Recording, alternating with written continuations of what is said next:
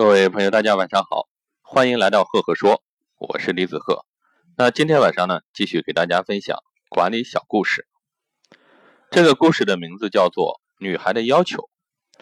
我有一个哥们啊，追一个女朋友，女朋友给他下了最后的通牒：如果你没有奥迪 A6 和两层的别墅啊，就别来烦我。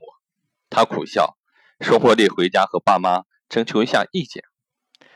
回到家里呢，父亲抽了一支烟，叹口气说道：“车好办，家里的劳斯莱斯卖掉，买几十辆奥迪啊，没有问题。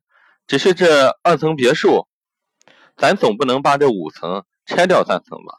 太可惜了。你还是和他和好算，和他算了吧。天下姑娘多的是，没必要为了追她，咱家还得拆房子。各位听到这里，你会有个什么样的感受呢？那我在这里啊。”给大家分享一下这个我的一个感受。其实这则小故事啊，这个给我们一个启示，就是在不不了解客户的需求和实力之前呢，千万不要轻易报价。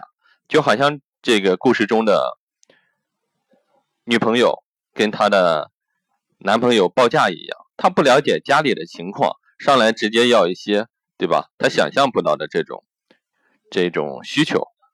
所以说，我们要去了解客户。那这个非常重要。